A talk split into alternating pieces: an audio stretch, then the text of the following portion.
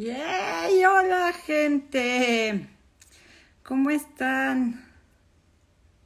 Vamos a esperar a que se unan.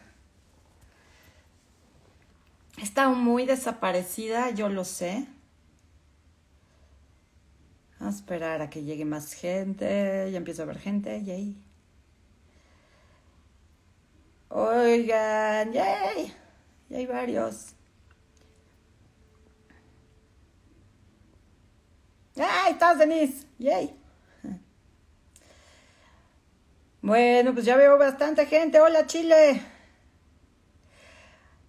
Bueno, pues miren, vengo a platicarles. Fíjense, no me han visto.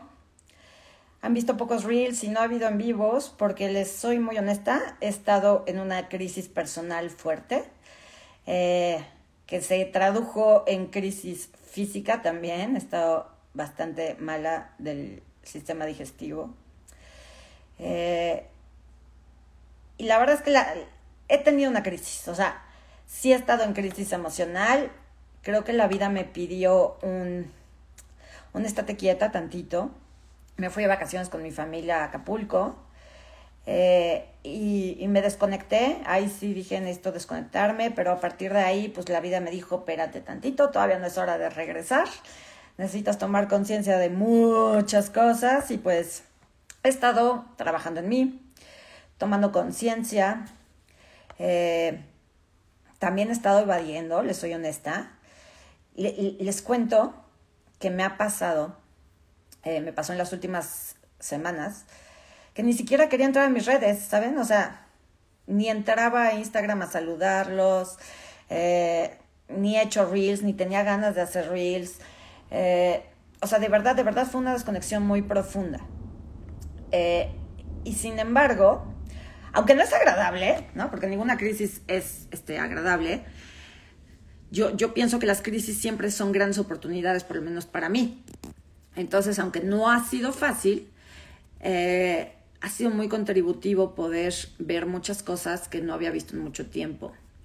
Una de ellas, y, y hoy más que darles clase de algo, que sí lo vamos a ver, vamos a ver algunas cositas, quiero compartirles mi, historia porque pues, me he dado cuenta que cuando yo les comparto lo que yo siento, lo que yo he vivido, muchos de ustedes se identifican, sirve de ejemplo.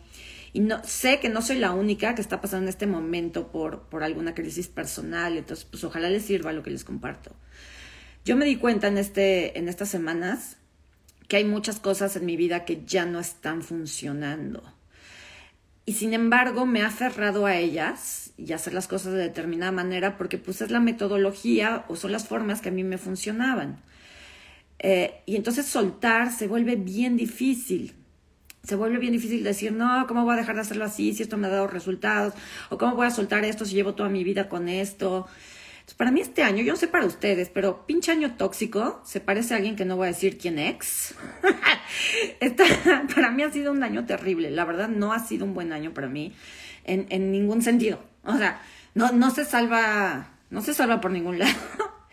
¿No? Entonces, pues vienen estos momentos donde dices, híjole, ¿no? O sea, después de todo lo que he pasado con esta situación, o todo lo que he vivido, cómo lo voy a soltar, o cómo lo voy a dejar eh, y pues llega un momento que la vida también te dice, a ver, ¿tú qué quieres? ¿Tú qué estás esperando en la vida? Porque yo tiendo mucho, mucho a hacer lo que los demás esperan de mí.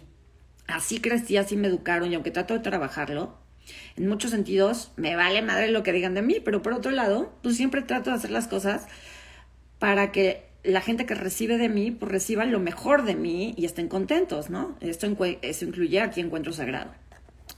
Eh, y pues una de las cosas que me di cuenta que ya no funciona en mi vida es la metodología que traigo en Encuentro Sagrado, con las masterclasses y los shiftings. Les soy súper honesta, estoy bien aburrida.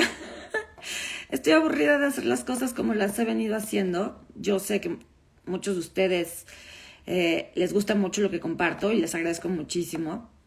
Pero te llega un momento en que dices, ya, mano, es hora de renovarse, es hora de hacerlo diferente. Entonces, parte de mi desconexión de las, de las redes ha sido justamente como recalibrar el rumbo, como empezar a, a ver por dónde me transformo. Y entonces ha sido un proceso sanador y creativo profundísimo. Ahorita les voy a enseñar el resultado de ese proceso. Eh, entonces, pues, una de las cosas que quiero compartirles es que pues estoy pensando cómo va a cambiar la metodología de encuentro sagrado porque yo, su servidora, estoy muy cansada y estoy muy aburrida. Y la gente que se dedica a crear contenido, que pues como yo compartimos conciencia, somos influencers, eh, pues siempre tenemos que aparentar como que todo está bien, somos perfectos y sabemos perfecto lo que hacemos y entonces nosotros somos los líderes y los chingones y ustedes aprenden de nosotros. Pues yo no, yo soy la oveja negra de la espiritualidad y yo les voy a decir, no es fácil hacer todo este contenido, no es fácil estar sacando ideas, no todos los días estás inspirada, tienes más, uno, el, de este lado, en mi caso yo, tengo más pedos que todos ustedes juntos, tengo más cosas que trabajar que todos ustedes juntos, de ahí sale tanto material de mi propia vida. Y entonces no es cierto que todo es padrísimo, no, no es verdad que tenemos la vida solucionada, no es cierto es bien complicado a veces este, encontrar las palabras, el formato, eh, los tiempos para, para darles a ustedes un mensaje, una herramienta, un algo que les ayude. Llevo 11 años, vamos para 11 años ahorita en octubre, este, pues renovándome constantemente, constantemente, constantemente. Entonces, encuentro sagrado nunca va a ser fijo, nunca va a ser una cosa fija. No puede, porque yo siempre estoy evolucionando. Empecé con ángeles, con chakras y así.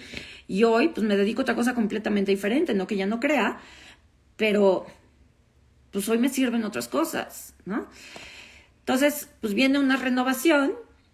Eh, ¿Por dónde viene? No lo sé apenas vamos a platicar mi equipo y yo de cómo, cómo vamos a llevar esto, porque pues una de las cosas bien importantes a reconocer en nuestras vidas, se los digo de mí para que vean si ustedes les aplica, ¿eh? Eh, se vale ya no querer. No importa que lleves 20 años con lo mismo, 11 años, se vale decir ya no quiero, ya no puedo más. No importa si llevo 20 años cagándola, ya, ya fue suficiente. Y decir ya no quiero, ya no puedo, ya me aburrí, no significa rendirte, no significa fracasar, no significa que no eres fuerte, significa que la vida te está pidiendo que lleves todo lo que eres, lo que sabes, lo que eres capaz, lo que amas, lo que sientes, que lo lleves a algo más, algo más grande. No significa de ninguna manera un fracaso, ni, ay, qué poco estable eres, ¿no? Este, este era un, un tema que a mí me decían mucho, es que tú no eres estable, tú no puedes este, seguir con un proyecto. No, no lo soy. Si a mí me pones con un solo proyecto, me muero de aburrición. Y eso es lo que me ha pasado con Encuentro Sagrado, que es un mismo proyecto, siempre. Y siempre compartiendo pues desde el corazón y desde mis experiencias y todo, pero siento que todos nosotros necesitamos un cambio. Yo en lo personal lo súper necesito.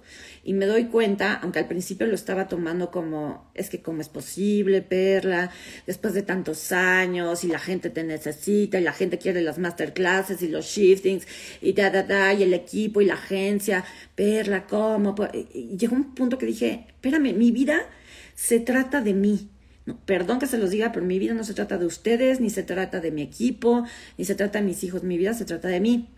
Y cuando yo ya no estoy feliz haciendo lo que hago, es hora de cambiar o lo que hago o la forma de hacerlo. Y esto aplica no solo en el trabajo, aplica en las relaciones personales, aplica con el dinero, aplica con tu cuerpo. Entonces yo estuve desde hace dos semanas, casi tres, sintiéndome muy mal físicamente, pero también anímicamente, porque a mí sentirme mal físicamente me tumba el ánimo, eh, eh, me, frustro, me, pongo de mal humor, me deprimo. Y este fin de semana estuve encerrada en mi casa todo el fin de semana porque traía una diarrea brutal. Me sentía muy, muy, muy, muy mal. Físicamente, pero anímicamente, de verdad, no, no agarré el teléfono para nada. Si se fijan, casi no publiqué historias, este, no se contestaron comentarios. Me desconecté, me desconecté, me desconecté. Y después de mucho trabajar, o sea, porque ya saben que yo soy de huevos, canasta básica, huevos y terapia. Entonces, este, pues tomé terapia, me chambié, me tapié, me lo que sea. Y hoy, bendito Dios, volví a mí, volví a ser yo, me hice hasta cambio de look en el cabello, este, mis uñas, me hice Miren, les presumo mis uñas, estoy encantada, glitter. Este, traigo a mi niña interna de la mano así de, ay, ¿qué vamos a crear hoy? Y pues vengo aquí un poquito renovada. Todavía traigo aquí la crisis colgando. Este, pero vengo renovada porque entendí que lo que lo que estaba sintiendo, este, esta aburrición, este letargo, este hartazgo, no solo con encuentros sagrados, sino con muchas áreas de mi vida, no es algo malo, no es una crisis espantosa, no es la noche oscura del alma, es mi niña interna diciendo, despierta, por amor de Dios, es hora de ir más grande, más lejos, más divertido, más contributivo. Y pues no sé todavía cuál es el camino en este tema de encuentro sagrado, no lo sé, pero saben, no me preocupa. Toda esta crisis me ha ido enseñando a fluir y a confiar. Y entonces aquí es donde entra eh, los puntos que les quiero compartir de esta situación que he vivido, mis aprendizajes, que espero de todo corazón les sirvan. Eh, y, antes de compartírselos, quiero, quiero decirles una cosa. Estamos anunciando el workshop Conectados. Y en este workshop, eh, la idea original y lo que se propuso es que durante ocho días, en este workshop, en el grupo de Facebook, yo les iba a estar compartiendo videos pregrabados con eh, y herramientas para trabajar distintos temas relacionados con la pareja.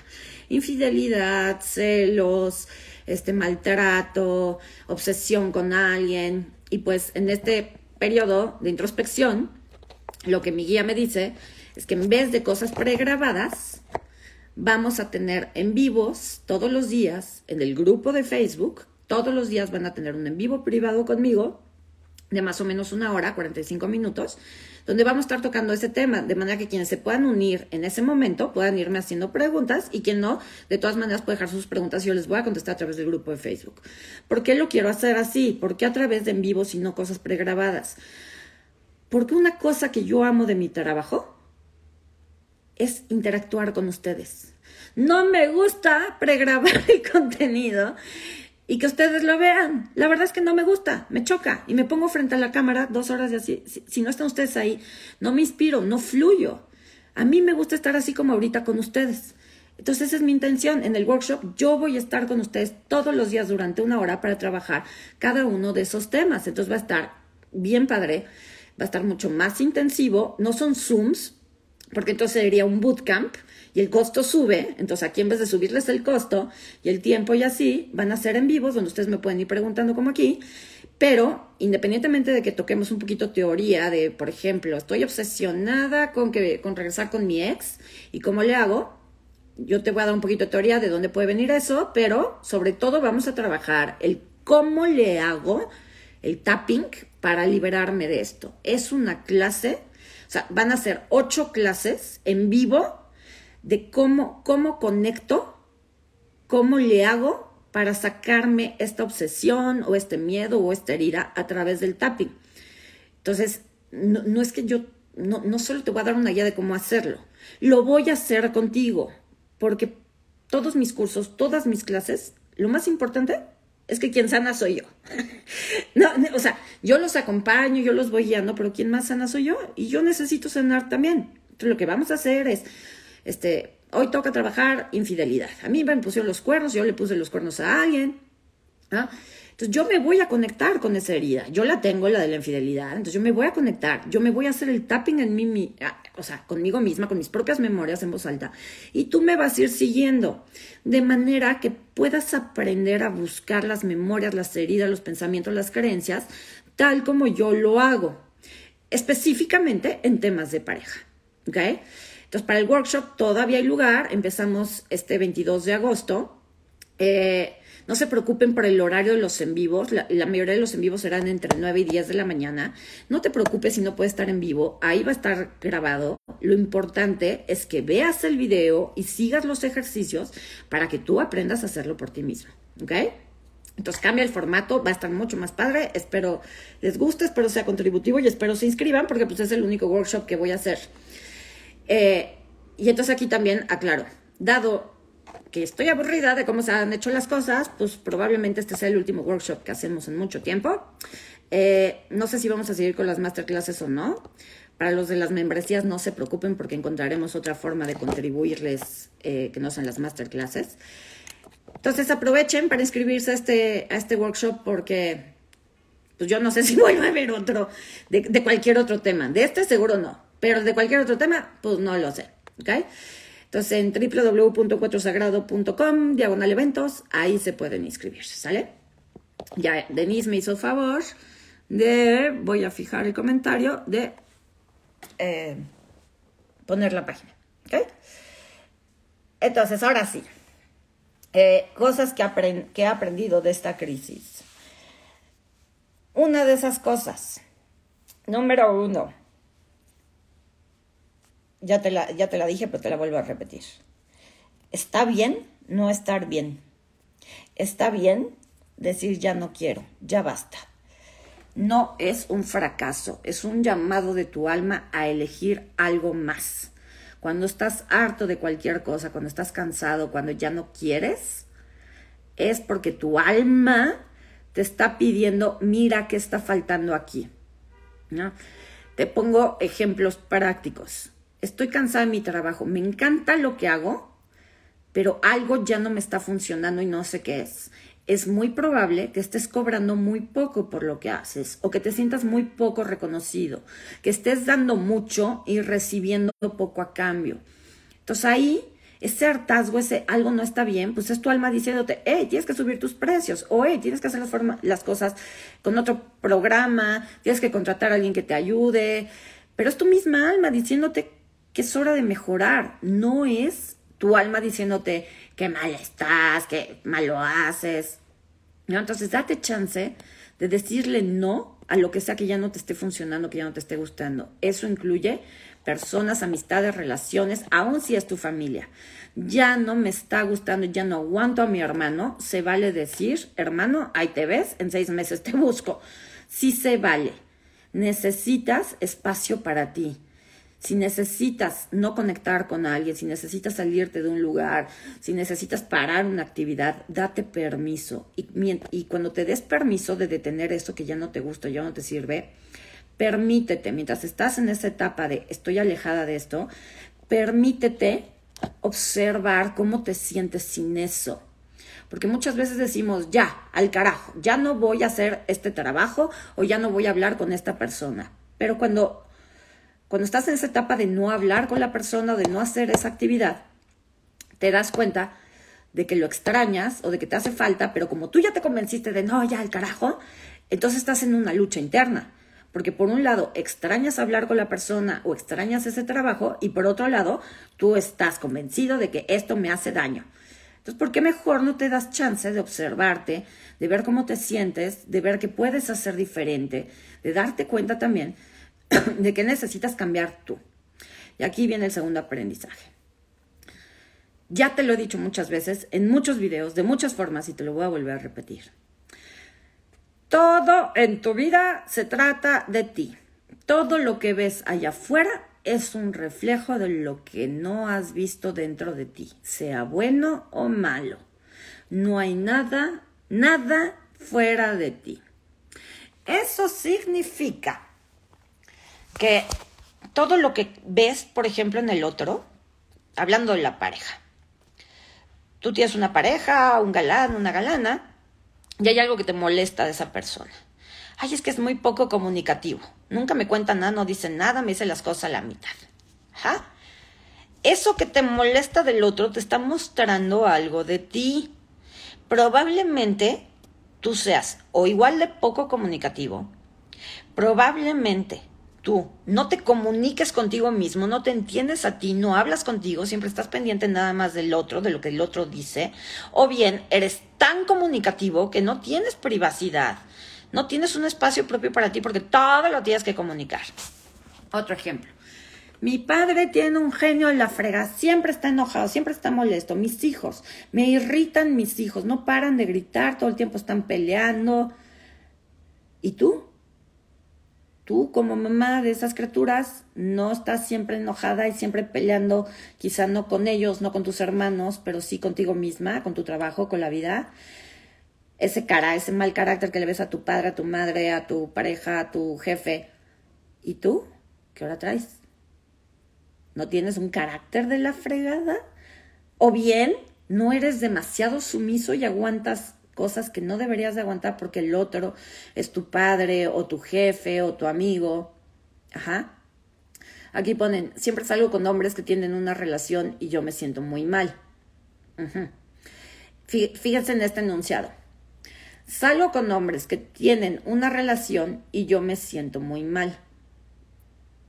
Como si yo fuera la víctima de esos hombres que tienen pareja y eligen salir conmigo.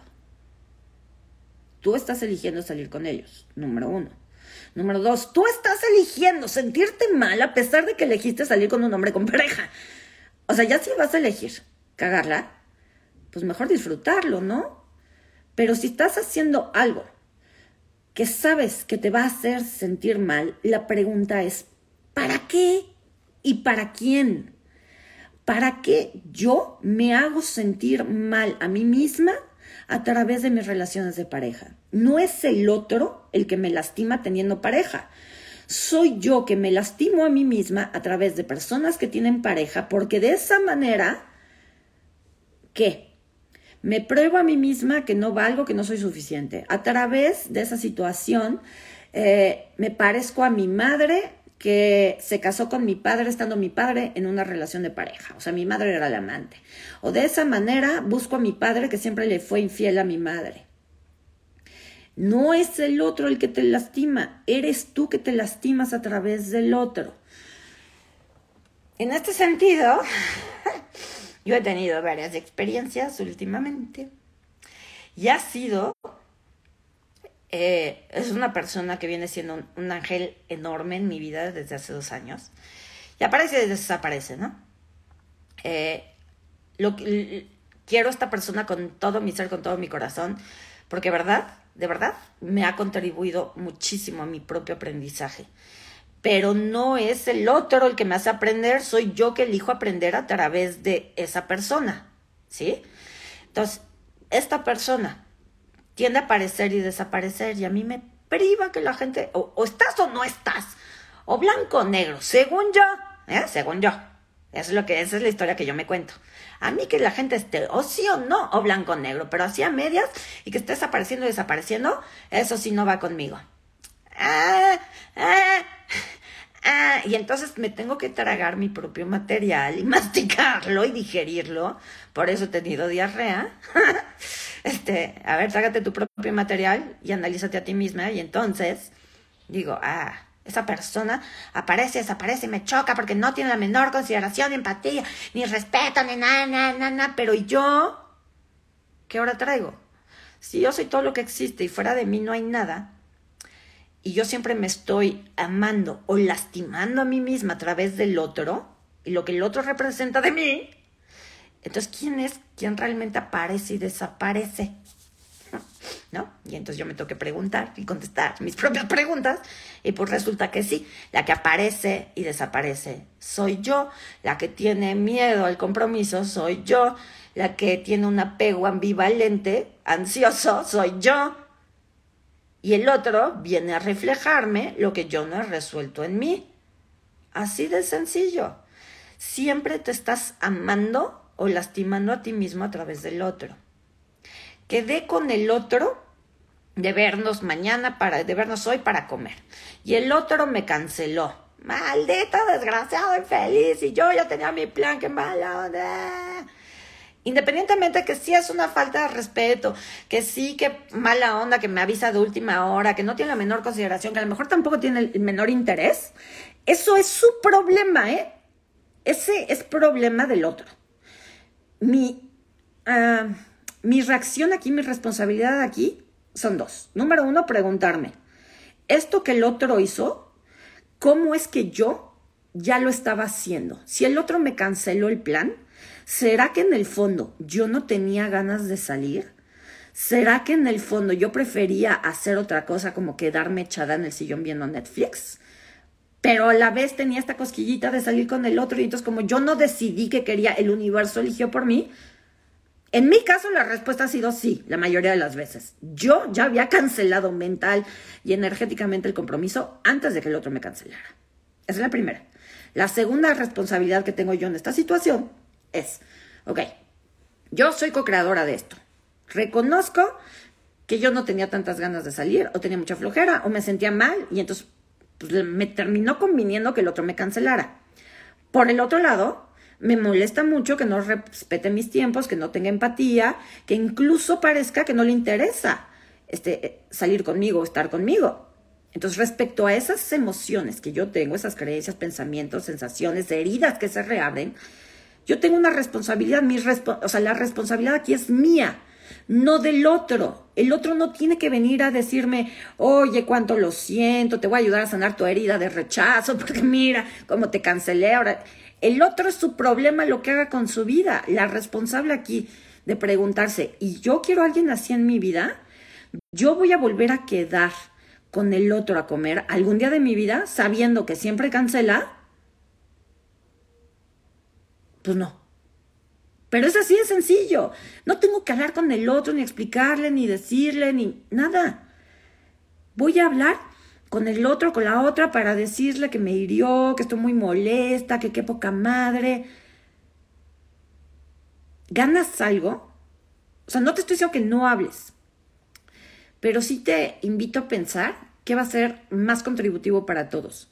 Que hables con el otro desde el reclamo, desde el enojo, desde el victimismo, o que te hagas primero 100% responsable de ti lo que tú quieres y desde ahí elijas qué vas a hacer con el otro. Porque cuando yo tengo esta sensación de me rechazaron, me cancelaron el plan, no me gustearon, me pidieron el divorcio, cualquier cosa, yo tengo esta sensación de me hicieron. ¿Ja? Y desde ese me hicieron, yo quiero hablar con el otro y explicarle y decirle, es que me hieres, es que me haces mal, es que este, te extraño, me haces falta. Si yo voy y hablo con el otro desde ahí, ¿qué estoy buscando realmente? Estoy buscando que el otro se haga responsable de hacerme sentir bien. Yo quiero hablar con el otro y contarme estas historias de necesito cerrar el círculo, necesito expresarle mis emociones y demás, porque es la historia que me cuento, porque yo lo necesito, porque es lo sano, lo coherente. Sería sano y coherente si tú ya te hubieras hecho responsable de ti. Pero cuando te vas como el borras a hablar con el otro, a expresarle al otro lo herido que estás por lo que hizo, estás buscando que el otro te haga feliz, que el otro te quite ese dolor, que el otro te diga sana, sana colita de rana y no lo vuelvo a hacer. Ajá. Y ese poder no lo tiene el otro, ni Juan, ni Pedro, ni Chucha, ni María, ni Mengana, nadie tiene ese poder más que tú. Tú eres la única persona capaz de decir, Ok, me plantó, me gusteó, me cortó, me insultó, me gritó. ¿Y yo qué quiero? Es la única pregunta que tienes que hacerte. ¿Yo qué quiero? Ya me, ya me enseñó esta persona quién es, en qué lugar está parado o parada conmigo, y yo qué quiero. ¿Y se vale? ¿Se vale? Comadre, decir no tengo la menor idea.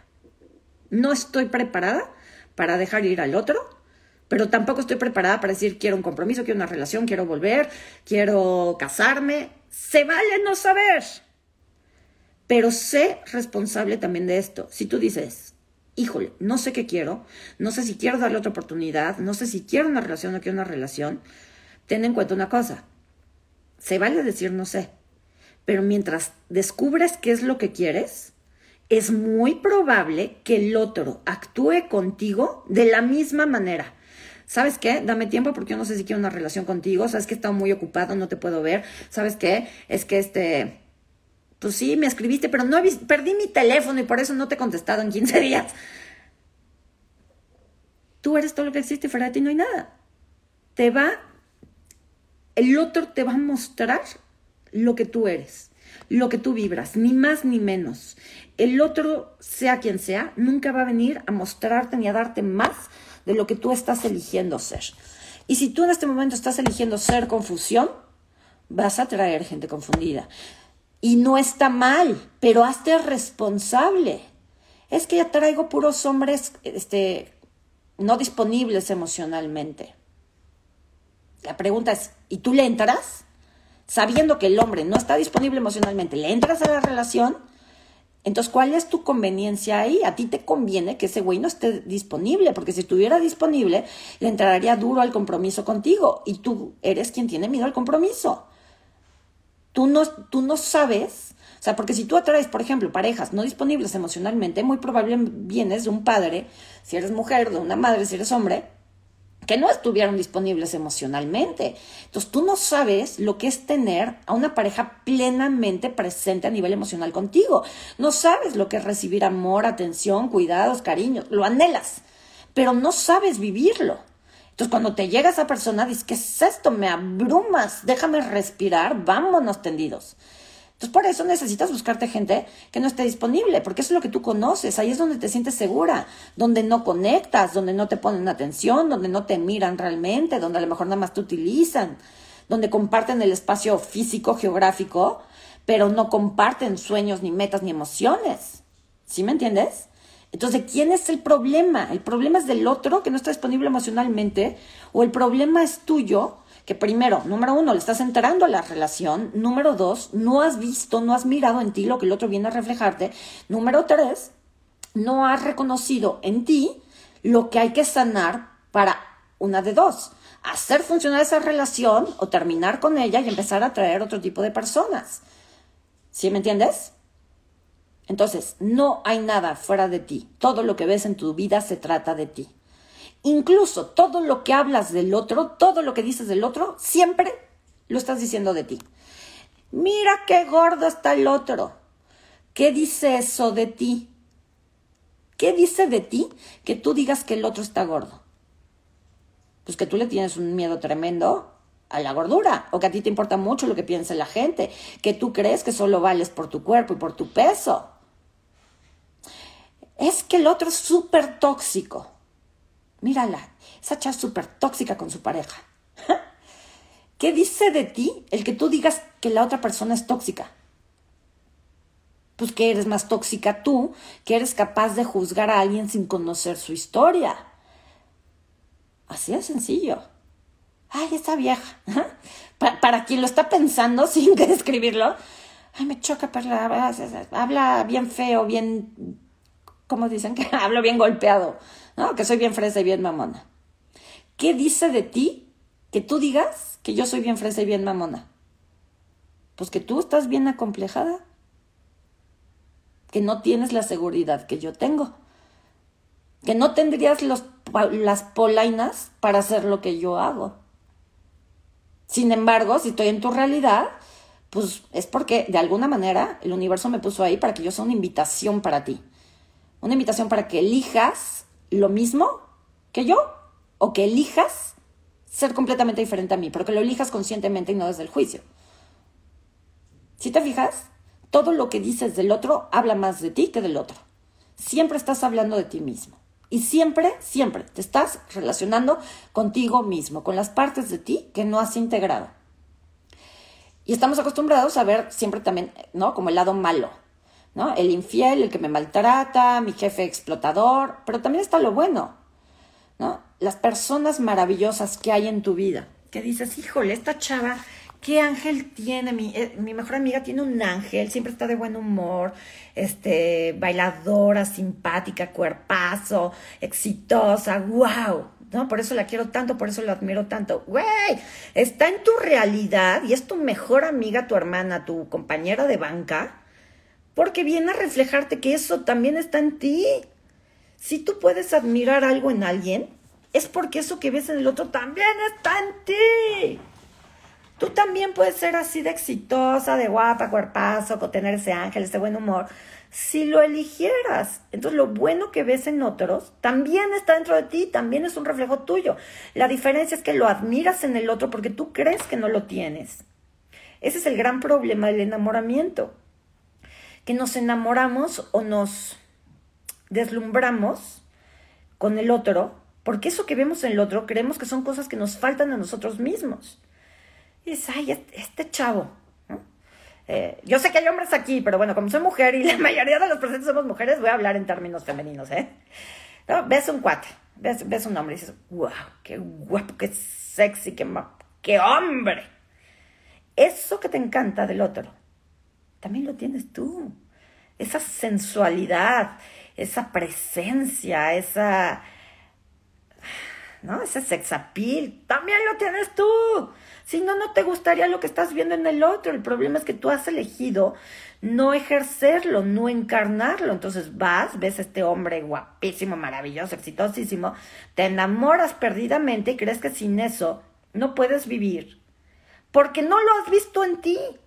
Si tú te reconocieras igual de guapa, exitosa, sensual, sexy que el otro, eh, si el otro está o no está, a ti te da igual, porque esas cualidades que ves en el otro, tú ya las tienes. Tú las ejerces, las vives, las encarnas, las personalizas todos los días. Entonces el problema del enamoramiento, entre muchas otras cosas, una de ellas es que me enamoro de lo que creo que a mí me falta. Entonces busco que el otro venga a completarme, que el otro venga a llenarme, que el otro venga a hacerme sentir bien, porque no creo, número uno, que eso que yo amo del otro lo tenga yo, y número dos, porque no me he hecho cargo de cultivar en mí todo eso que yo le exijo al otro. Y entonces aquí entra la tercera cosa que he aprendido durante esta crisis personal la verdadera sanación, la sanación más profunda que puede producirse en ti, se da cuando eliges hacerte cargo de ti misma y de tu niña interior o de tu niño interior. No hay sanación sin responsabilidad del niño interior. Siempre lo he dicho de una u otra manera, el 100% de responsabilidad. Siempre he hablado del niño interior y de las heridas y la chingada. Pero esta vez me quedó más claro que nunca la importancia de trabajar con tu niña interna, de comportarte como el adulto que realmente eres y empezar a trabajar tu inconsciente, tus memorias, tus emociones desde el adulto y desde la niña. Te pongo un ejemplo. Tú imagínate que tienes frente a ti, tienes una niña o un niño, un hijo, o estás mirando a tu niña, hagámoslo así. Imagina que estás con tu niño niña interior de cuatro o cinco añitos esa niñita eh, está en la escuela, está en el parque y ve a un amiguito y quiere ir a jugar con él. Y el amiguito le dice, estás muy fea, tú yo no voy a jugar contigo. Este juego no es para ti, no quiero jugar contigo, aléjate de mí. Y tu niña interna va a decir, pero por favor, es que yo te quiero mucho, me gusta mucho jugar contigo, porfa, hazme caso, déjame jugar contigo. Y el niño le, dice, pues no, yo no quiero jugar contigo y me caes muy mal y no me interesa y vete para allá, fuchi fea, guacala caca. Pipí, pedo. ¿Qué le dirías tú a esta niña? Le dirías, sí, mi amor, insístele y ruégale, este, vamos a hacerle una cartita. Es más, déjame consigo el WhatsApp de su mamá para mandarle mensajitos y, memes y que le hagas cartitas por WhatsApp para, para que lo convenzas de jugar contigo. Y no te muevas de aquí, mi niña linda, hermosa, hasta que no te voltee a ver ese tipo. ¿De verdad le dirías eso a esa niña? O le dirías, oye, mi amor, si ese peladito no quiere jugar contigo, se lo pierde. Tú eres una reina tú eres un encanto, mereces tener gente contigo que quiera estar contigo, que quieran ser tus amigos. Vamos a buscar otros niños que sí quieran jugar contigo. Y si nadie quiere jugar contigo, no te preocupes que aquí estoy yo para acompañarte. No mereces esa clase de amistad. ¿Qué le dirías a esa niña? No sé tú, yo le diría esta segunda opción.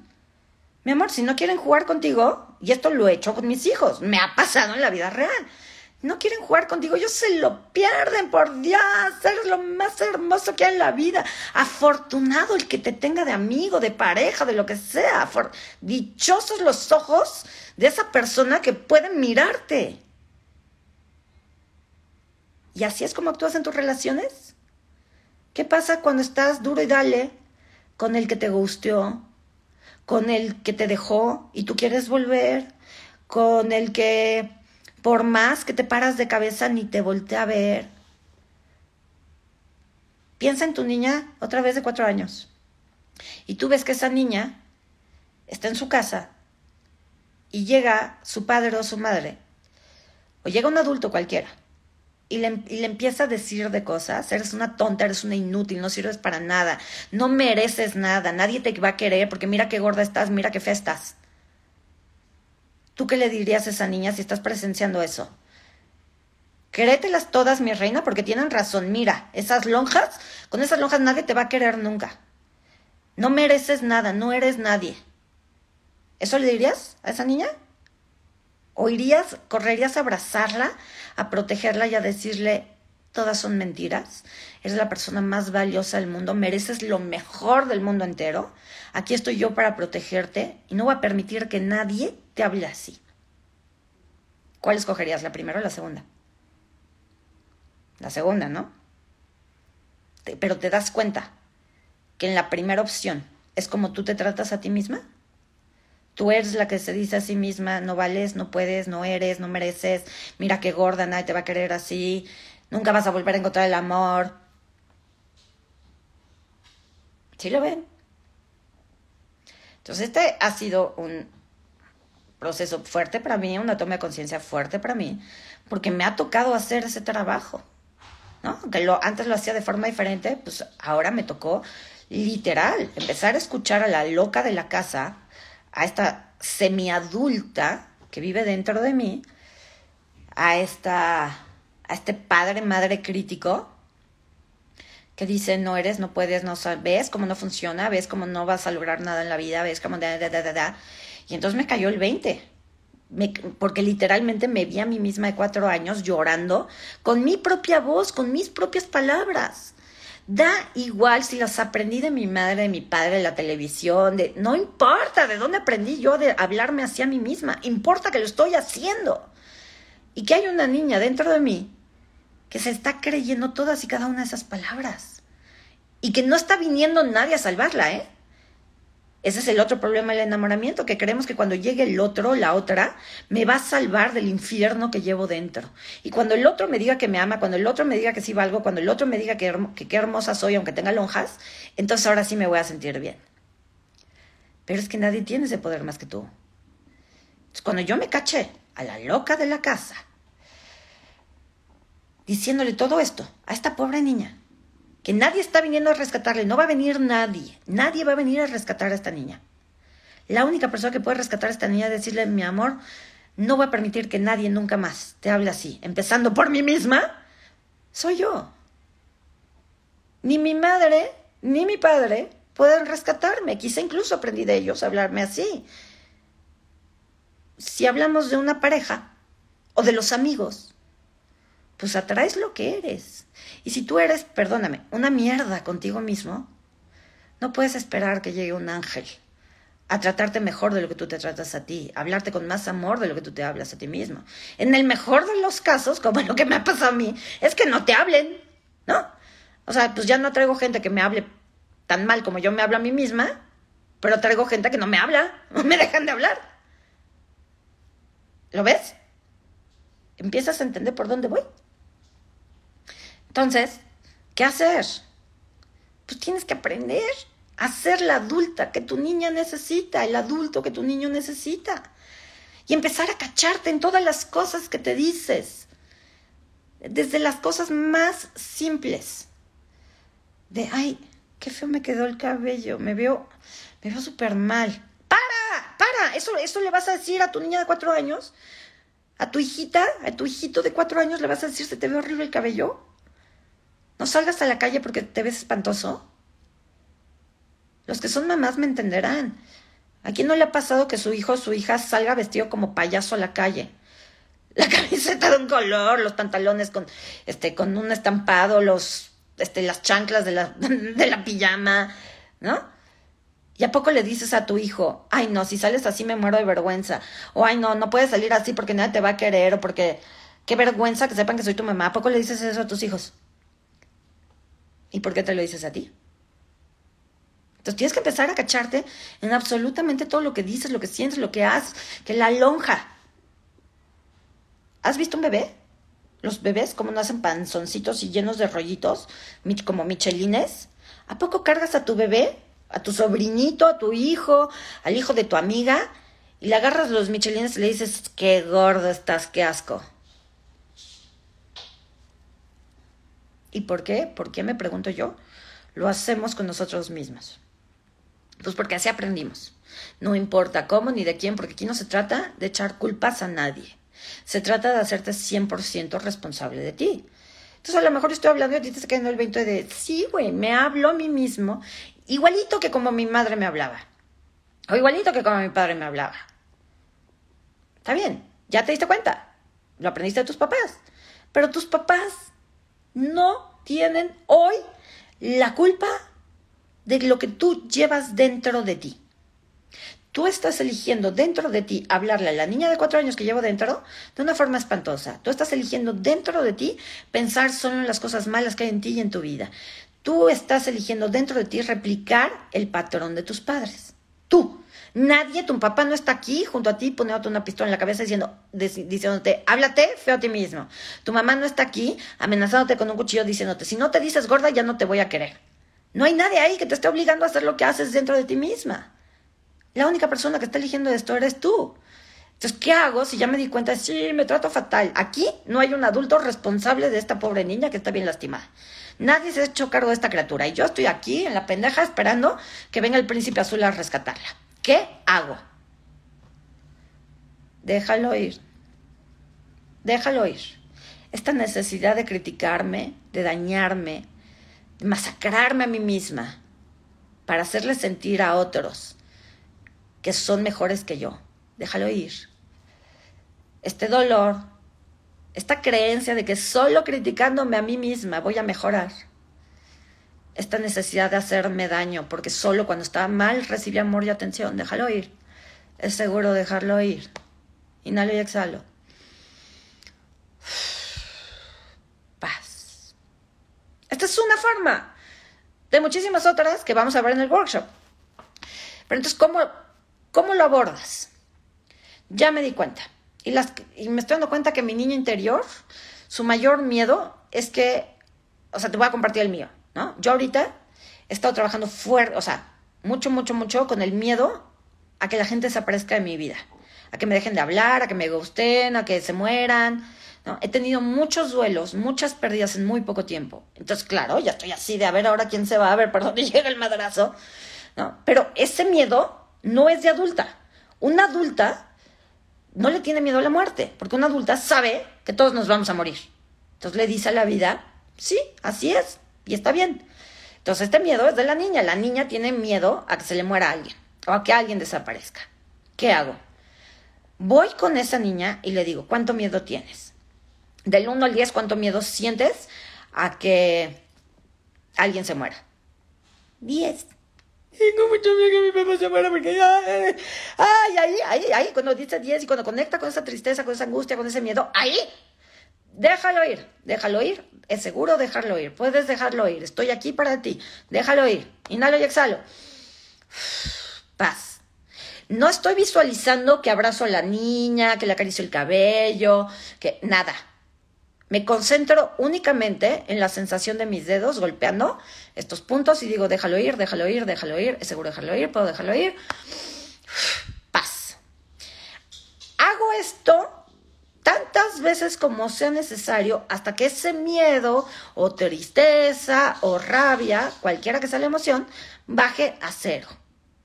Y conforme yo lo voy haciendo, lo que va a suceder es que a lo mejor van surgiendo otras emociones, o van surgiendo recuerdos, o van surgiendo imágenes, y yo dejo que surjan. Y entonces esa nueva emoción que surge, ah, surgió ahora enojo.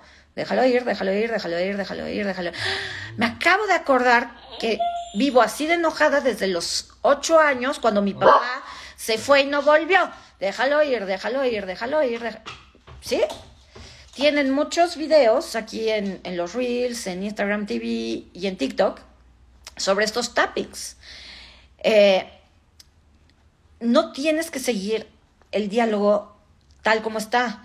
Yo lo que te invito a hacer es que veas los tappings, veas más o menos cómo lo hago y que tú lo hagas contigo mismo, sin necesidad de seguir un guion, que lo hagas contigo mismo en función de las emociones, pensamientos, recuerdos, situaciones que estás viviendo ahorita.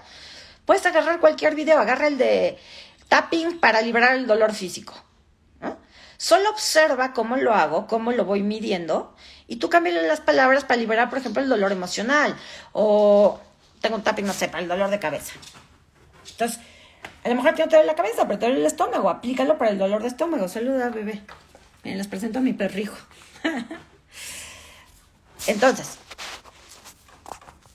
tú puedes empezar a hacerlo, pero lo difícil de, este, de esta técnica, del Express Emotional Shifting, lo difícil y lo mágico no es hacer el tapping, no son los golpecitos. Lo mágico de esto es que desde como yo manejo esta técnica, es que te haces 100% responsable de ti. No hay cabida en la técnica que yo maneja. Hola, Jair. No hay cabida en la técnica que yo manejo para el victimismo. Es que empecé a hacer tapping y empecé a llorar muchísimo y entonces ya solté. No, no, aquí no. Aquí es al revés. Empezaste a llorar, déjalo ir, deja ir ese llanto. No necesito victimizarme más, déjalo ir. Ya fue suficiente, déjalo ir. Aquí no hay victimismo, aquí no hay catarsis emocional tienes que quedarte tres años. No. Yo he logrado cambios espectaculares con la gente en 15 minutos. 15 minutos hemos quitado dolores, traumas emocionales. Con mi familia ahora me piden este, sesiones, porque de verdad es mágico. Es mágico hacer este proceso, pero desde el 100% responsabilidad, sabiendo que si tú haces estos golpecitos, por sencillo que parezca, estás haciéndote cargo de ti, estás parándote la adulta diciéndole a esa niña, calma, aquí estoy contigo, déjalo ir, mi niña hermosa, déjalo ir, aquí estoy, eso es lo que significan estas palabras. Querida niña, aquí estoy, déjalo ir, ya está el adulto aquí, yo me hago cargo, no te preocupes por nada, aquí estoy yo para ti, déjalo ir, es seguro dejarlo ir. Paz. Eso significa el Express Emotional Shifting. El otro día alguien escribió, eh, preguntaban que por qué yo digo que yo creé esta técnica si esta técnica ya existía. Y aquí quiero hacer la aclaración. Eh, el Express Emotional Shifting no existía. Eso lo inventé yo. Y lo que yo he creado con esta técnica es una mezcla de tapping. Y si se fijan, no manejo todos los puntos del tapping tradicional. Mezclado con PNL, mezclado con biodescodificación, mezclado con Access Consciousness, mezclado con Ho'oponopono y mezclado con terapia sistémica y psicosomática. Eso no existe. En ningún lado. En ningún lado. Existe el tapping. Existe el, ¿cómo se llama? El EFT, Express Emotional Freedom Technique. Existen muchas formas de tapping. Ahí está tapping chamánico y no sé cuántas cosas hay. Hay miles de tappings. El tapping que yo manejo se basa en todas estas técnicas. Y eso no existe en ningún lado. Lo que más se le parece es lo que maneja Robert eh, Greensmith, que se llama Faster EFT. Ajá. Entonces, si esta es una técnica completamente diferente a todo lo que hay allá afuera, y funciona. Sí funciona, se los juro que sí funciona. El problema y la razón por la que no funciona siempre es porque una de dos. O no estoy eligiendo hacerme cargo de mí misma y no tapeo en el momento que tengo que tapar, lo dejo, lo dejo para después. Entonces ahorita estoy en la crisis, ay, le cuento a mi amiga, necesito hablar con alguien en vez de en este momento mismo decir, déjalo ir, déjalo ir, déjalo ir, déjalo ir, déjalo ir, no lo estoy haciendo. Me, voy, me desahogo con mi amiga y hago mi drama, mi trauma, mi telenovela y no me hago cargo de mí. Es la primera razón por la que no funcione. Segunda razón por la que no funcione, no estás atinándole a las cosas que debes liberar. Entonces tú te das cuenta que traes unos celos tremendos porque viste a tu ex con su nueva pareja. Y entonces tú ves a tu pareja, a tu expareja con su nueva galana o galán y sientes unos celos tremendos y la estás viendo y déjalo ir, déjalo ir, pero no dejas de verlo y no dejas de sentir este enojo. Maldito desgraciado infeliz, déjalo ir, déjalo ir, pero ni siquiera te das cuenta de cuál es la emoción que estás sintiendo. Tú solo estás tapeando lo pendejo. Tapear a lo pendejo no sirve. Para tapear hay que targetear, hay que... En, en inglés se dice aim, no tengo la palabra. Apuntar ¿no? Este, tienes que señalar la emoción, que es lo que yo quiero librar aquí. Siento estos celos, pero ¿qué más hay ahí? ¿Cómo sé que siento celos? Ah, pues tengo un nudo en el estómago. Ah, pausa, ese nudo en el estómago, déjalo ir, déjalo ir, déjalo ir, déjalo ir, 100 veces hasta que baje a cero. Y luego, ok, ya bajó el nudo en el estómago, pero siento ganas de matar al de enfrente. ¿Cómo sé que siento ganas de matar al de enfrente? Ah, porque tengo los puños cerrados y porque no puedo respirar bien, ok. Esta sensación en mi cuerpo, no puedo respirar y los puños cerrados, déjalo ir, déjalo ir, déjalo ir, déjalo ir, déjalo ir. Focalizar, gracias Lola. Focalizar, muchísimas gracias. Nunca había encontrado la palabra. Ajá. Entonces tienes que aprender a focalizar las emociones. Si tú nada más te a lo pendejo, créeme, no sirve para nada. Te sirve para distraerte. Se convierte el tapping en una forma de evasión. Pero la técnica que yo manejo no es para que te vadas. Es justo al contrario. Es para que te permitas sentir plenamente tus emociones, pasarlas por el cuerpo, porque esto es un contacto con el cuerpo, y de esta manera liberarlas. ¿Ok? Eh, ponen, yo hice el tapping para adelgazar y comencé a engordar más. ¿Ok? No, no es no es por el tapping. No sé qué tapping para adelgazar hiciste, si hiciste alguno mío. No sé si estuviste en el bootcamp, porque aquí me sales con otro nombre. Eh, pero por eso les digo que esta técnica tiene, o sea, toda una ciencia detrás. Yo puedo decir, elijo adelgazar y adelgazo. Elijo pesar 50 kilos y peso 50 kilos. Elijo este, sentirme bien y me siento muy bien. Y libero y dejo ir todo el sobrepeso que tengo. Puedes hacer todo esto. Muy lindo. Sí, 100 veces en un minuto. Pero si tú no trabajas primero los miedos y creencias relacionadas con tu sobrepeso, no solo no te va a funcionar, puede ser que engordes. Si yo tengo el miedo, consciente o inconsciente, de si estoy delgada van a abusar de mí, si estoy delgada eh, me van a ver con malos ojos en mi casa, ¿Tú crees que tu inconsciente te va a permitir adelgazar? No, no te va a permitir adelgazar hasta que quites esas creencias. Entonces, primero que trabajar las creencias. Eh, a mí me pasó ahorita, di el bootcamp del cuerpo que siempre quisiste durante el bootcamp. Eh, todos adelgazamos al parecer, pero poquito después, o sea, terminó el bootcamp y yo empecé a, como pez globo, hincharme, hincharme, hincharme, hincharme, hincharme, hincharme, hincharme, al grado de, o sea, una talla más ya no me cerraban los pantalones. Cuando es un aumento rápido de peso, es retención de líquidos, no es grasa. ¿Ya? Entonces, cuando tú empiezas a subir de peso, teniendo tantas herramientas, acabas de dar un bootcamp de problemas de peso, güey. Coco, ¿qué te pasa? Pues ¿qué te pasa? Que estás viviendo una situación donde otra vez hay un duelo. Y a mí los duelos me pegan con más. O se murió mi tío, el tío más cercano y más querido del lado de mi papá. El hermano del alma de mi papá. Padre de mis primos que son hermanos para mí. Es otro pinche duelo. En otro pinche momento de mi vida donde no hay que llorar, donde hay que ser fuertes, donde hay que aguantar, hay que apoyar a papá, que papá no te vea mal. Hazte grande, hazte fuerte entonces, ¿me sirve ponerme a dieta en este momento? Digo, ahorita yo adelgacé, pero, o sea, en ese momento que empecé a subir de peso, ¿me servía ponerme a dieta y hacer este, mil horas de ejercicio y hacer 80 tappings para adelgazar? No. ¿Qué me sirve? Me sirve hacer mi duelo. Me sirve dejar ir mi tristeza, mi creencia que tengo que ser fuerte, de que yo tengo que cargarlos a todos, de que no aguanto una pérdida más. Eso me sirve trabajar. Entonces lo empiezo a trabajar y tarán, qué casualidad, se va el sobrepeso hídrico. ¿Me entienden? Entonces hay una ciencia, tapear a lo pendejo no sirve. Entonces por ahí alguien puso, este sirve más soltarlo eh, así solito que tapear. Ojalá me puedas explicar cómo después de 20 años dedicándome a ser facilitadora de conciencia, yo no sé cómo soltar sin el tapping. 20 años de facilitadora de conciencia, más de medio millón de seguidores en mis plataformas. Y me voy enterando que se puede soltar así, sin, así nada más. Así ya solté. Eso sí, eso sí es un milagro. Me encantaría saber cómo le haces. Y a ver si nos enseñas a toda la comunidad. Lo digo en serio, lo digo de todo corazón a mí no me es fácil soltar. Y después de tantos años estudiando y descubriendo y autoanalizándome y autoterapeándome, pues he descubierto que no solo es suelto y ya, y se lo entrego a la divinidad. Número uno, la divinidad eres tú. Número dos, para poder soltar algo, tienes que estar dispuesto a agarrarte de algo mejor. Y la mayoría de las veces ni siquiera sabemos que existe algo mejor, por eso no podemos soltar. Número uno. Número dos, cuando tú dices, lo suelto al universo, se lo entrego a Dios, ¿de verdad, de verdad confías? Porque una cosa es decirlo de dientes para afuera y otra cosa es de verdad confiar. Y luego está el miedo a las consecuencias de soltar. O sea, soltar implica mucho más que decir, suelto y confío.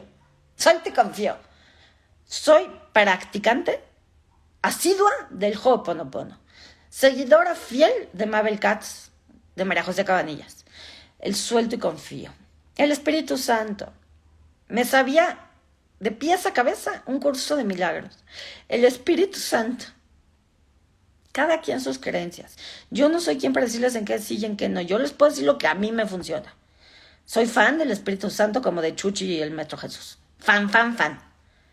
De ahí, aquellos vengan y hagan por mí el trabajo que solo yo puedo hacer, como es hacerme responsable de mí, como es aceptar que el otro no tiene la culpa de nada salvo de lo que yo le permito, eso no lo hace el Espíritu Santo por mí, ¿eh? Eso no lo hace Jesús. Eso no lo hace el suelto y confío. Suelto y confío, suelto y confío. Ajá. Suelto y confío, pero estoy frente al espejo y me digo que soy gorda. No tengo dinero y me digo que soy una fracasada. Me sale mal algo y hago berrinche. Suelto y confío. Ahí viene el Espíritu Santo a quitarme el berrinche. No, madre, madre. Dejemos al Dios lo que es de Dios, al Espíritu Santo lo que es del Espíritu Santo y al adulto maduro y consciente lo que es del adulto maduro y consciente. El adulto, el adulto maduro y consciente se hace cargo de sí mismo y de sus emociones. Que en el proceso puede decirle a Dios, ayúdame. Super sí. Es más, para mí, tache si no lo hago así. Creer que solo de mí viene el poder y la capacidad, pues sería mucha soberbia. Entonces yo me hago cargo de mí, estoy de la fregada, yo me hago 100% responsable, yo me trabajo, pero Dios, échame la manita, ¿no? Dime por dónde. Guíame, dame una señal de que voy bien o si me regreso o algo. Pero no es solo el Espíritu Santo y no es solo el tapping o solo el Reiki, es un conjunto de todas las cosas. Pero aquí sí quiero hacer una aclaración porque me rechinan los dientes eh, cuando pienso en personas que creen que solo una cosa funciona o cuando veo personas que están paradas en el la magia te va a ayudar. El universo lo va a resolver por ti. Yo era así. Been there, done that. Y no estoy diciendo que esté bien o esté mal. Pero en mi vida y en la vida de mucha gente que he tocado, lo que he visto es que las vidas cambian cuando te haces 100% responsable, independientemente de que el universo, la Virgen María o quien tú quieras, venga y te ayude. Dejarlo solo en manos del universo es estar parado en el niño mágico, en el niño ingenuo, diciendo que cualquiera se haga cargo, menos yo. Ese cualquiera, puedo llamarlo universo, puedo llamarlo mi madre, mi padre, mi pareja, mi jefe, mi colega, entonces, que cualquiera se haga cargo menos yo. Es muy diferente la conexión con Dios, con el universo, con la divinidad, como tú lo quieras llamar, es muy diferente hacer esa conexión desde el adulto.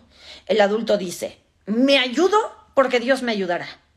Yo me hago responsable de mí y Dios se encarga de los detalles. Y en el proceso de hacerme responsable de mí, mientras me encargo de sanar esta pobre criatura que llevo dentro, aquí me agarro fuerte de la mano de aquello en lo que creo.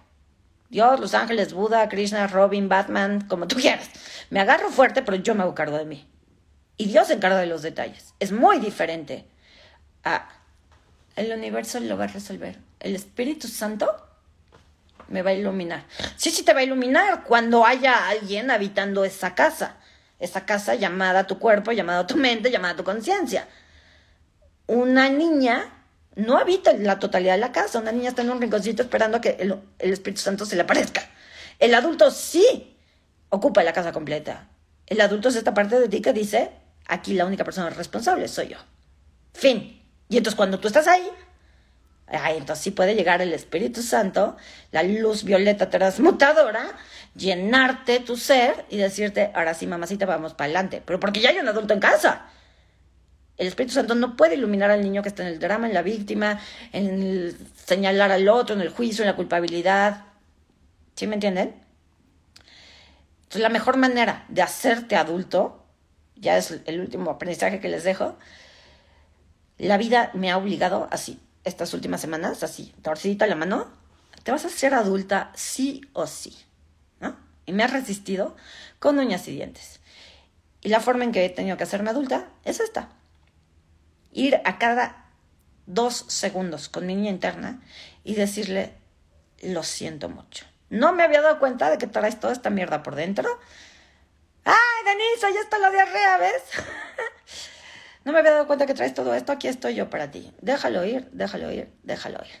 Darme cuenta de que sigo metiéndome a veces en relaciones de amistad, de pareja, de lo que sea, donde está mi niña interna queriendo jugar con alguien que ni la pela, ni la voltea a ver, ni le importa, ni nada. Yo estoy duro y dale, con sí, ándale, ve y juega, ve y juega con Manolito. ¿Por? ¿Por? Hay tanta gente que quiere jugar contigo, hay tanta gente que te ve hermosa, valiosa. Y si no la hay, la vamos a ir a descubrir. Y si no la descubrimos, estoy yo, yo te veo así. Eso es lo que me ha tocado vivir en esta semana. No ha sido fácil, pero ha sido muy revelador, muy creativo. Eh, me reconectó con cosas eh, que había en mí que estaban completamente dormidas.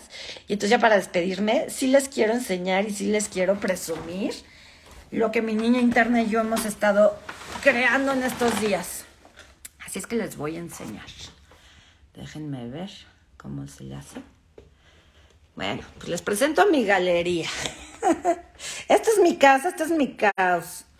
Estas son unas mariposas que aquí no se ve mucho con la luz, pero déjenme limpiar la cámara porque está medio sucia, a ver si se ve mejor.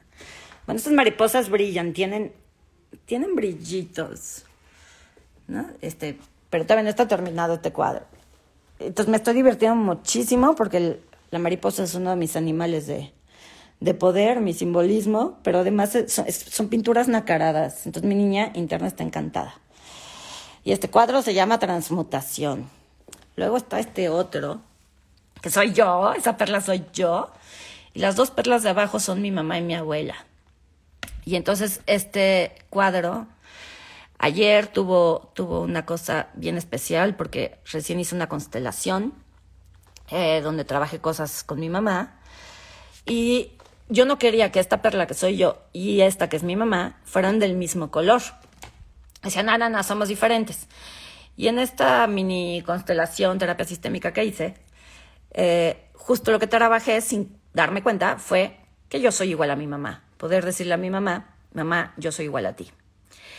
Y entonces, ayer que llegué a pintar este cuadro, no hubo manera de evitarlo. Las perlas terminaron siendo del mismo color, a pesar de que hace dos días yo me resistía a que fueran del mismo color.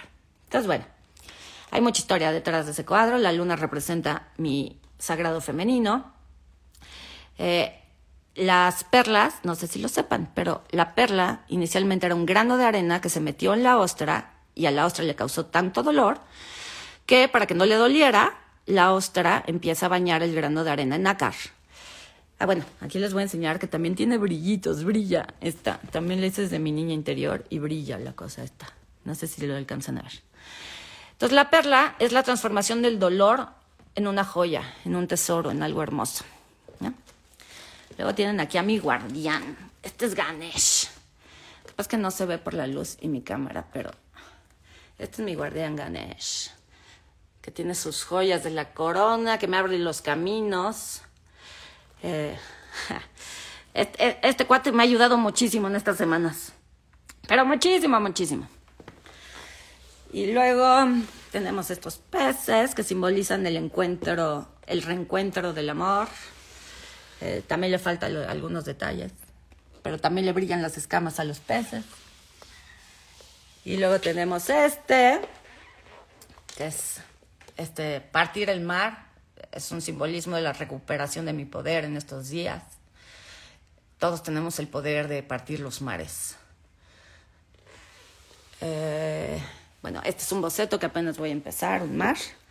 Y estos son los que están terminados ya. Este lo amo. No sé si lo ven. Es una ola, también no se ve mucho por la luz, pero también brilla, también tiene brillitos. Pero quiero que vean el barco. ¿Qué dice el barquito? Dice la vida. Entonces, esa soy yo, voy en el barquito, que es la vida. Y si se fijan, no se puede distinguir si el barco va hacia arriba de la ola o va saliendo de la ola. Entonces es, un- es una descripción gráfica de, mi vida en los últimos meses. A veces voy a la ola, directito al tsunami y otras veces voy saliendo del tsunami. Pero siempre que salgo del tsunami, llego aquí y me vuelvo a conectar con el río de la vida. Entonces es muy hermoso, porque al final, no importa cuántos tsunamis atravesemos, la vida siempre vuelve a desembocar en paz y en posibilidades. Entonces este se llama reconectar con la vida. Este tiene un simbolismo muy hermoso para mí. Era un paisaje abstracto, pero si lo acercamos, verán aquí que es una barca y hay una persona y un perro agachando ambos la cabeza uno frente al otro. Ese perro es un lobo. Yo tenía, tengo, no sé cómo decirlo, una perrita llamada Bala, raza husky, que cuando me separé se, se la llevó mi ex marido con, con él. Se quedó a vivir con los papás de mi ex marido y la perrita está muy mal. Tiene cáncer y pues probablemente la tengamos que dormir. Y esta es mi primera forma de, de honrar a ese, a ese animal que me cambió la vida. Este es uno que hice hace mucho, jugando también con mi niña interior, pero me encanta. Es simplemente un cuadro abstracto que dice, yes, you can, tú puedes. Entonces lo tengo frente a mí todo el día para recordarme que sí puedo. Y por último, ustedes disculparán mi desmadre de casa, pero ahorita no están mis hijos. Entonces puedo hacer de mi casa mi galería. Y este se llama Embrace the Chaos, abrazar el caos. Si lo ven, ha sido un larguísimo y laboriosísimo trabajo, es como si fueran pelitos. Uno por uno, uno por uno. Todavía le faltan algunos detalles. Pero bueno, entonces te lo pones así o así. Entonces, bueno, son cosas de mi vida que normalmente no comparto. Pero pues parte de este cambio y esta crisis que me ha tocado vivir, pues también me gusta compartirles a ustedes lo que soy y lo que hago. Que vean que va en serio, que me trabajo y que hago algo con lo que me sucede, ¿no? Nada más de, de dientes para afuera. Dicen que sublimar el dolor, usar tu dolor para crear algo hermoso con él, es lo de las cosas más bonitas que puedes hacer en la vida. Pero además es justamente el simbolismo de la perla. ¿no? Eh, entonces algún día me grabaré haciendo mis cuadros, porque todos estos cuadros se trabajan con cuarzos, este, con hoponopono. O sea, todos estos aparte traen pases mágicos y cositas. Algún, día, algún día me grabaré pintando para que vean todas mis brujerías que hago. Entonces, gracias por dejarme compartir. Para mí es muy bonito poderles compartir también esta, esta parte artística mía que estaba bien dormida y que mi niña interna pedía a gritos que la dejara salir. Eh, si les gusta alguno, si dicen, ay, a mí me encantaría uno así, escríbanme y a lo mejor les puedo hacer algún cuadro de algo que quieran que les guste. Eh, pues a mí me hace muy feliz pintar. Nada más es cosa de que me digan eh, y, les hago precio, amigo.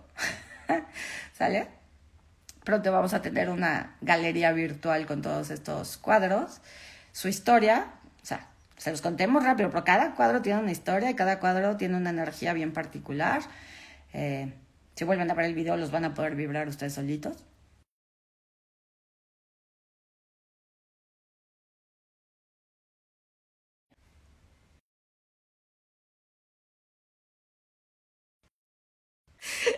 Los quiero mucho, gracias por dejarme compartir. Espero verlos en el workshop conectados. Les mando un abrazo y un beso enorme. Y ahora sí, este, me estarán viendo muy pronto de nuevo por acá, más seguido. ¿Sale? Les mando un beso, los quiero mucho y acuérdense, vayan y cuiden de esa criatura que llevan dentro. De verdad, ese niño, esa niña interna los necesita. Bye bye.